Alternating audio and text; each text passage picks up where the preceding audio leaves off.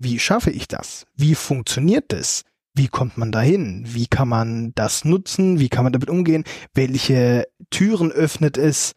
Das finde ich unheimlich interessant herauszufinden und ich glaube, das gibt dem Kopf bzw. dem Gehirn unheimlich viel Energie, weil es am Arbeiten ist. Herzlich willkommen bei Drei Seiten. Ich bin Stefan Graf und ich spreche in diesem Podcast mit vielen interessanten Menschen über ihre Erfahrungen, Tipps, Tricks und Erkenntnisse aus ihrem Leben. Diese Erfahrungswerte verpackt jeder Gast in drei Weisheiten und stellt sich hier vor. Heute mit dem ehemaligen Gründer und angehenden Wirtschaftspsychologen Robin Teufel. Hallo Robin, schön, dass du in meinem Podcast dabei bist. Hallo Stefan, schön, dass ich dabei sein darf. Vielen Dank für die Einladung. Heute in einem anderen Format. Du bist ja eher Video oder warst eher Video, das erfahren wir gleich. Heute ist es Audio. Aber genau, bevor ich jetzt zu viel erzähle, erzähl doch du mal, wer bist du, was machst du und warum sitzt du hier? Ich bin Robin, Robin Teufel, 26 Jahre alt, komme aus Freiburg und hatte eine Filmproduktion bis Anfang des Jahres. Die Filmproduktion hieß Image Media und ähm, 23.9. Da bin ich aber heute nicht mehr und bin Student der Wirtschaftspsychologie. Und wie kam es dazu? Also, weil wir haben uns ja kennengelernt, genau unter dem Aspekt Videoproduktion. Ja, du hast sogar, du hast ja sogar ein Testimonial von, von mir gedreht. Wie kam es denn dazu, dass du meiner Meinung nach, aus meiner Sicht, eine erfolgreiche Filmproduktionsfirma verlassen hast, um wieder zu studieren? Wie es dazu kam, zum Ende vielleicht, ich fange mal ganz kurz beim Anfang an. Ich hatte damals mein Wirtschafts- Abitur auf dem Walter Eugen gemacht und war mir nicht sicher, ähm, mit welcher Weiter- bzw. Ausbildung ich weitermachen soll. Ja, also Ausbildung, Studium. Ich konnte mich nicht entscheiden, was ich aber wusste, ich will was schaffen und ich will was kreieren. Und habe dann äh, meinen Partner kennengelernt und wir haben dann gemeinsam die Filmproduktion gegründet. Wir haben sehr jung angefangen. Ich war Ende 18, Anfang 19 und wir haben hier in Freiburg gestartet. Ähm, wir haben ungefähr ein Jahr gebraucht, bis wir uns so ein bisschen eingespielt haben, wir beide. Und dann kam recht schnell unser erster großer Auftrag, der uns zu vielem verholfen hat. Das war damals für die Haufe-Gruppe eine Dokumentation in den USA, wo wir einen deutschen Gründer begleitet haben, der ähm, dort expandieren wollte und Fuß fassen wollte. Und die Haufe-Gruppe hatte sich als Accelerator platziert und beziehungsweise als Türöffner für diesen Gründer. Ähm, wir waren die vier Wochen dann in den USA und haben da die Dokumentation produziert. Uns wurde oft nachgesagt, dass wir einen wahnsinnig entspannten und tollen Job haben, vier Wochen ähm, Urlaub in den USA zu machen. Es war alles andere als Urlaub, sondern eine sehr, sehr lehrreiche und spannende Zeit. Wir kamen zurück, haben die Dokumentation fertig gemacht. Die wurde im Zoopalast in Berlin prämiert. Und diese Dokumentation hat uns geholfen, hier in Freiburg auf den Schirm anderer Firmen zu kommen. Einfach wegen des Vertrauens, was Haufe uns damals schenkte. Und genau darauf haben wir aufgebaut. Danach haben wir unser Portfolio etwas erweitert, um, sind einen Schritt nochmal zurück von der Dokumentation hin zu Imagefilm, Recruitingfilm, Erklärvideos oder wie du gerade gesagt hast, die Testimonials und ähm, haben das aus der Lokhalle in Freiburg aus äh, produziert im Güterbahnhofsgelände. Zum Schluss waren wir mit mir neun Leute. Ende 22 habe ich mich dann dazu entschieden, ein neues Kapitel in meinem Leben zu eröffnen, weil durch die sechs Jahre, die ich gearbeitet habe, habe ich herausgefunden, wo die Leidenschaft in mir liegt. Und das ist einerseits die Kommunikation mit dem Mensch nach innen und außen, also im Sinne des Unternehmens betrachtet, nach innen, was die Mitarbeitenden angeht und nach außen, was die Kundinnen angeht und der Handel. Und das war im Grunde genommen für mich ausschlaggebend, dass ich mich für die Wirtschaftspsychologie entschieden habe. Die Praxis habe ich in den sechs Jahren gesammelt und natürlich auch immer mal wieder gepaart mit der Theorie, aber ich wollte das einfach vertiefen weil ich meine Leidenschaft darin gefunden habe. Und somit habe ich die Firma verlassen und bin heute äh, Student der Wirtschaftspsychologie in Offenburg. Das heißt, du hast so ein bisschen die Reihenfolge, wie es normalerweise ist, vertauscht. Du bist von der Schule direkt in diese Firma, selbst gegründet, sechs Jahre da Vollgas gegeben, coole Projekte gemacht und dann eigentlich das Studium, was man normalerweise ja vorher macht, jetzt drangehängt. Glaubst du denn, dass du nach dem Studium oder hast du schon Pläne, dass du nach dem Studium wieder sowas in die Richtung machst oder hast du genug von Film? Also wie du schon gesagt hast, ich habe die Reihenfolge umgedreht. Das hat natürlich Vor- und Nachteile. Ähm, heute muss ich sagen, ist es ein Vorteil, weil wenn ich in der Uni sitze, dann weiß ich genau warum und mit welchem Ziel ich das Ganze hier mache. Und das ist unheimlich viel wert, das zu wissen. Ob ich später nochmal in Film gehe, glaube ich tatsächlich nicht. Nicht, weil mir das Produkt und die Arbeit nicht gefällt, aber ich möchte insbesondere nach dem Studium nochmal andere Bereiche kennenlernen. Weil das muss man sagen, ist auch das Interessante am Film. Und dadurch, dass wir eben für viele verschiedene Unternehmen produziert haben, haben wir wahnsinnig viele Einblicke gewonnen. Und da habe ich, glaube ich, so ein bisschen die Lust für mich entdeckt, ähm, auch nochmal andere Branchen kennenzulernen. Und hast du vor, diese anderen Branchen als Gründer kennenzulernen oder willst du dich dann irgendwo anstellen lassen? Also aktuell kann ich mir sehr gut vorstellen, erstmal im Anstellungsverhältnis zu sein. Einfach aus dem Grund, weil es aktuell keine Idee gibt, mit der ich sagen würde, hier bin ich, los geht's. Ähm, was die Zeit mit sich bringt, das werden wir noch sehen. Okay, also einfach noch ein bisschen mal schauen, wo es dich dann hintreibt nach dem Studium. Oder hast du schon konkrete Pläne, in welche Richtung du willst? Die Wirtschaftspsychologie an sich bietet natürlich viele Arbeitsplätze an sich. Ja, klar kann man sagen, ein großer Teil ist zum Beispiel die Marktforschung, HR, Marketing, ähm, Vertrieb und in die Marketingrichtung beziehungsweise in die Vertriebsrichtung und da mehr im strategischen, da muss ich sagen, da sehe ich mich am ehesten tatsächlich, weil die Begeisterung, die bei mir im Marketing beziehungsweise im Vertrieb liegt, sind Bedarfe zu erkennen, Lösungen zu ermitteln und die dann tatsächlich auch zu präsentieren. Hinzustehen und zu sagen, hier, schau mal, das ist das, womit wir dir helfen können. Und nun liegt der Ball bei dir, ob du diese Lösung mit mir, mit uns gemeinsam gehen möchtest oder nicht.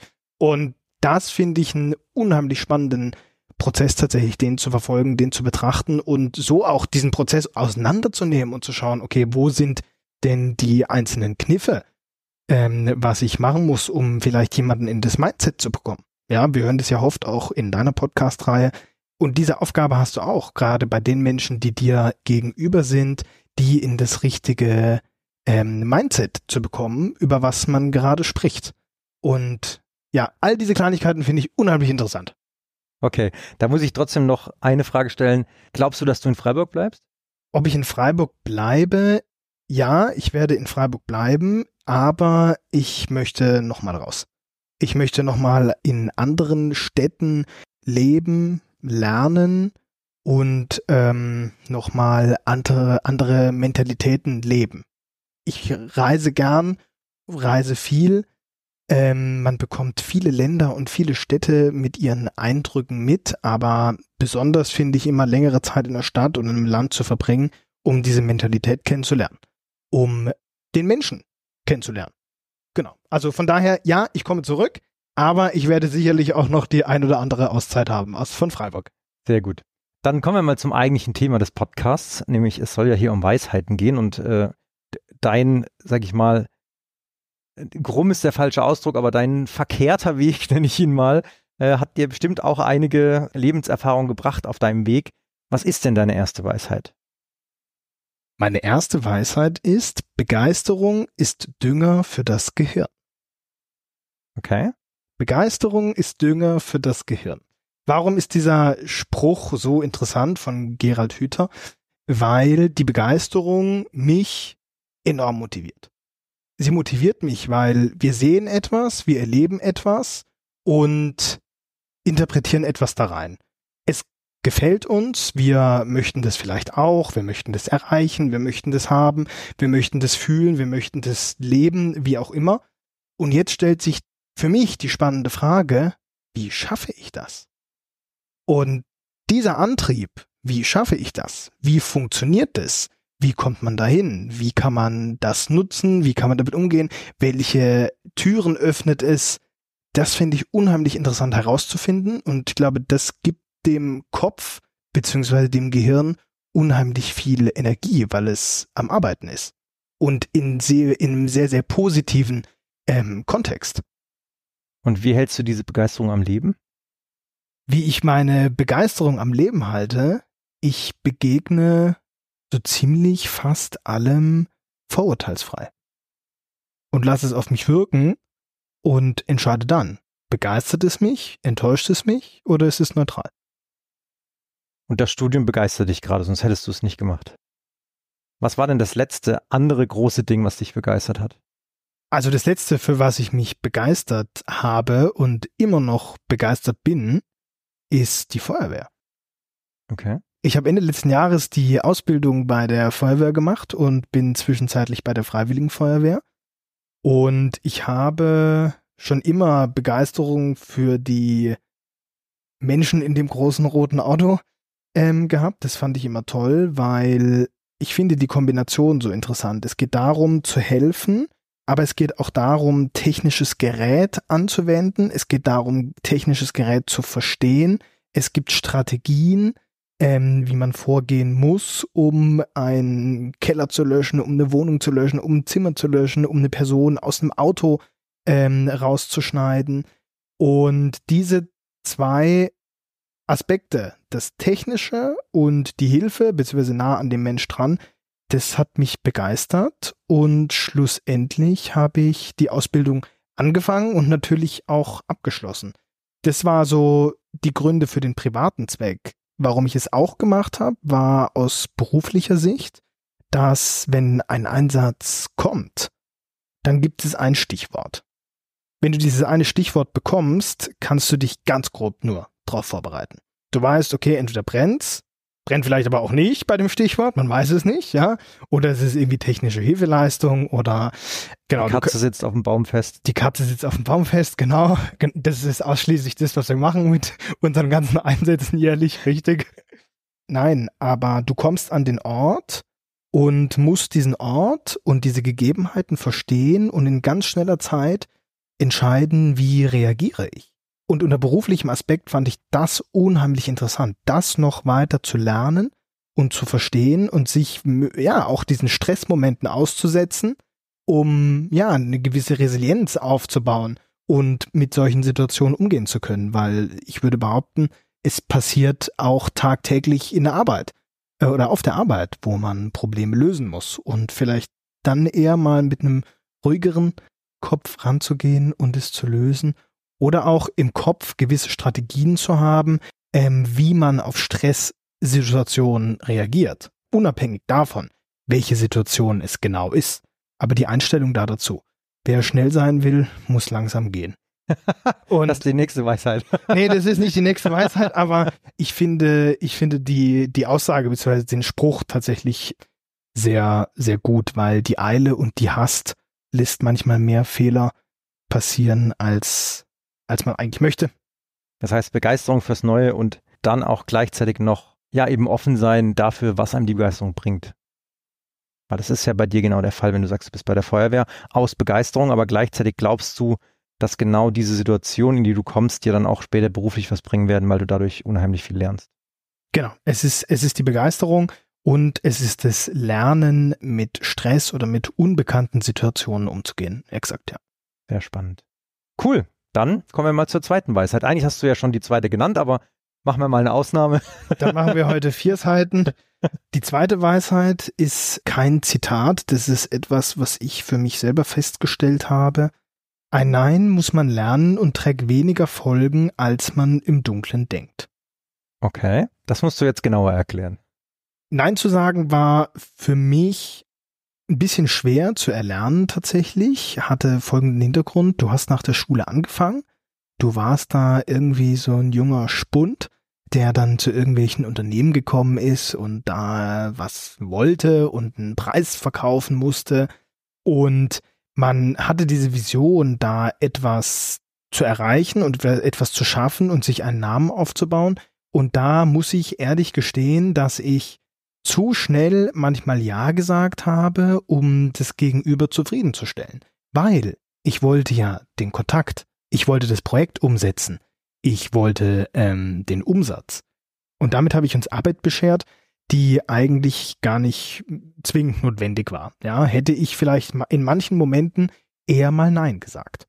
Und das ist im Grunde genommen auch das, warum ich sage, es hat, es hat weniger Folgen, als man tatsächlich denkt, weil man arbeitet auf seine Vision hin, ähm, man möchte etwas erreichen, man möchte etwas erschaffen und ich habe häufig danach gehandelt, dass ich eben dann eher mal ein Ja gesagt habe, um da schneller irgendwie zu erreichen, um diesen guten Willen zu haben.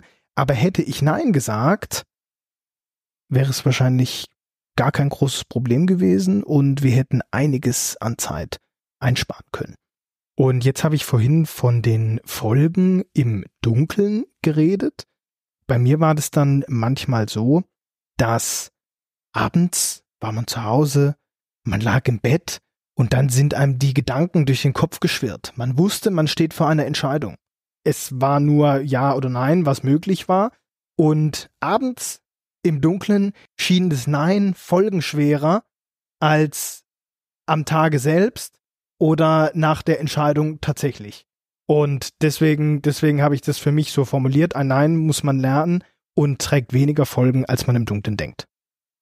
Man liegt im Bett und denkt sich, wenn ich das jetzt absage, wenn ich jetzt Nein sage, dann werde ich nie wieder einen Auftrag bekommen oder ähnliches. Ja klar, ich glaube, das kennt auch jeder, Selbstständige zumindest, der irgendwie über solche Dinge nachdenkt. Und da ist wahrscheinlich ein Nein ab und an mal genau das Richtige, weil meistens passiert, so wie du selber sagst, ja gar nicht, sind die Folgen meistens gar nicht so schlimm. Oder vielleicht sogar nicht mal vorhanden, weil man dann auf einer ganz anderen Verhandlungsbasis an die Projekte rangeht. Genau, die Folgen sind überhaupt nicht so schlimm und sind häufig überhaupt nicht das, was man sich vielleicht ausmalt, was daraus entsteht. Und schlussendlich ist es, glaube ich, eine Art der Gewohnheit, dass sich dass man sich selber und der Kopf daran gewöhnen muss, dass es das gibt und man auf mögliche Konfrontationen, wenn sie denn dann auftreten, ähm, vorbereitet sein muss und dafür, glaube ich, auch der Mensch sein muss, dass man Konfrontation aushält. Und häufig erspart es Arbeit und vielleicht Zeit, die du anders hättest investieren können. Und wir wissen, dass Zeit eher ein rares Gut ist. Und aus diesem Grund ist es meiner Meinung nach sehr, sehr wichtig, genau das eben zu lernen. Und wie hast du es gelernt, Nein zu sagen? wie ich gelernt habe, Nein zu sagen durch emotionale Distanz. Und in dem Fall tatsächlich die Gefühle weniger zuzulassen und etwas neutraler auf den Sachverhalt zu blicken und viel mehr in diese Entscheidung mit einzubeziehen.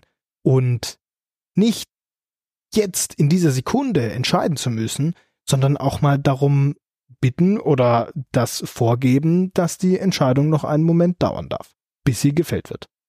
Also, dass du zum Kunden auch sagst, äh, ich kann jetzt gerade gar nicht entscheiden, ob wir das auch noch anbieten oder ob das auch noch mit drin ist. Das muss ich mit meinem Kompagnon besprechen oder ähnliches. Also einfach so ein bisschen Abstand nehmen und aus einer anderen Sichtweise nochmal drauf schauen. Genau, exakt. Sehr gut. Spannend, ja. Nein sagen, glaube ich, da ähm, müssen sich viele Menschen mal an die eigene Nase packen und, und denken, okay, ich sollte auch mal häufiger Nein sagen. Genau, und man muss ja auch sagen, es ist ja auch, es ist ja auch eine, eine Kunst, das zu, das zu beherrschen, weil grundsätzlich sind wir oder der Mensch natürlich erstmal sehr harmoniebedürftig, ja, und wir, unser Gehirn ist darauf ausgelegt, dass der Mensch überlebt und dass er funktioniert. Und jeglicher Kampf würde natürlich ein Risiko für genau diesen Instinkt darstellen. Und deshalb fällt es, glaube ich, fällt es, glaube ich, vielen schwer, ähm, da tatsächlich reinzukommen und da gegen den inneren Schweinehund vielleicht manchmal anzukämpfen. Und es geht ja nicht darum, man, man weiß ja selber häufig, dass man das eigentlich viel mehr machen müsste. Und dass, genau, und dadurch, dass eben die Harmonie für uns eine große Rolle spielt oder auch die Zugehörigkeit, die zurückgespiegelt wird durch ein Ja, was ja wesentlich einfacher ist, ist es eben eine spannende Aufgabe, glaube ich, im Leben, sich das häufiger vorzunehmen und auch darauf ganz explizit darauf zu achten. Was ist die Resonanz auf mein Nein? Was passiert da? Und da kann ich, glaube ich, auch nur ans Herz legen, das auszuprobieren. Weil du kannst die häufigsten Situationen, wenn sie dann mal wirklich dann schief gehen, weil du Nein sagst, dann kannst du versuchen, sie zu retten. Aber wenn du einmal Ja gesagt hast, dann äh, leidet dein Vertrauen enorm darunter, was das Gegenüber von dir hat. Und ähm, oder zu dir hat. Und ja, genau. Also das kann ich auf jeden Fall mal empfehlen. In kleinen verschiedenen Momenten im Leben ähm, mal das Nein auszuprobieren, um Stück für Stück daran zu wachsen. Also einfach häufiger Nein sagen. Sehr gut. Was ist denn die dritte Weisheit? Die dritte Weisheit hängt mit der Kommunikation zusammen. Erwartungshaltungen entscheiden über Erfolg oder Misserfolg. Was ich damit meine, ist, dass die Kommunikation eine sehr, sehr große Rolle spielt, was unsere Erwartungshaltungen angeht. Sei es in einer Beziehung, im privaten, sei es in einer Beziehung bei der Arbeit. Wir sind in der Lage, wenn wir Menschen über längere Zeit kennen, dass wir für die Entscheidungen treffen können. Weil wir kennen sie, wir wissen ungefähr, wie sie denken. Aber was wir nicht können, ist, dass wir genau wiedergeben können oder berücksichtigen können, wie die Perspektiven im Kopf sind, wie diese Gedanken gebildet werden können oder ähm, gebildet werden. Und deshalb ist es, glaube ich, ganz essentiell in Krisengesprächen, in Gesprächen, wo nächste Schritte besprochen werden, wo Probleme gelöst werden, Erwartungen auf beiden Seiten ausreichend zu kommunizieren. Es geht nicht nur darum, eine konkrete Erwartungshaltung auszudrücken, was das und das erwarte ich von dir bis dahin in dieser Form, sondern auch ein bisschen mehr das Warum und den Hintergrund da dazu erklären, dass dein Gegenüber in der Lage ist, eine Entscheidung oder eine Erwartung nachvollziehen zu können. Denn wenn wir, wir haben das damals im Film häufig gehabt, dass die Vorstellungen der Bilder, die wir im Film produzieren sollen, also alles in, in der Zukunft, ähm, die waren ganz unterschiedlich. Wenn ich dir jetzt die, die, die, die Aufgabe gebe, stelle dir eine Landschaft mit Bäumen und einer Sauna darin vor. Dann bin ich mir 100% sicher, würden wir jetzt beide ein Blatt Papier zur Hand nehmen, dass diese Bilder ganz, ganz unterschiedlich aussehen werden. Und deshalb ist es so wichtig, da ganz genau ins Detail zu gehen, um zu erklären, warum ist es dir besonders wichtig, die Sauna in, auf die Südseite auszurichten. Weil, wenn du aus der Sauna kommst, es ist wahnsinnig kalt draußen, dann hättest du trotzdem gern die, den Sonnenschein, um nach der Abkühlung dich da kurz reinzulegen und das, das weiterhin zu genießen. Ich würde zum Beispiel einen ganz anderen Punkt als wichtig betrachten. Weniger darum, äh, weniger der, ob es jetzt Nord-Südseite ist, sondern ähm, für mich wäre vielleicht das Holz ähm, eine ganz andere Rolle, weil ich Holz von der Tanne extrem besonders finde wegen des Geruchs. So, also haben wir, haben wir ganz andere, ganz andere Vorstellungen. Und das ist, glaube ich, häufig was, was gerade auch mit Stress und Beanspruchung manchmal untergeht, weil wir doch ganz häufig denken, ah ja, der weiß ja, was ich meine.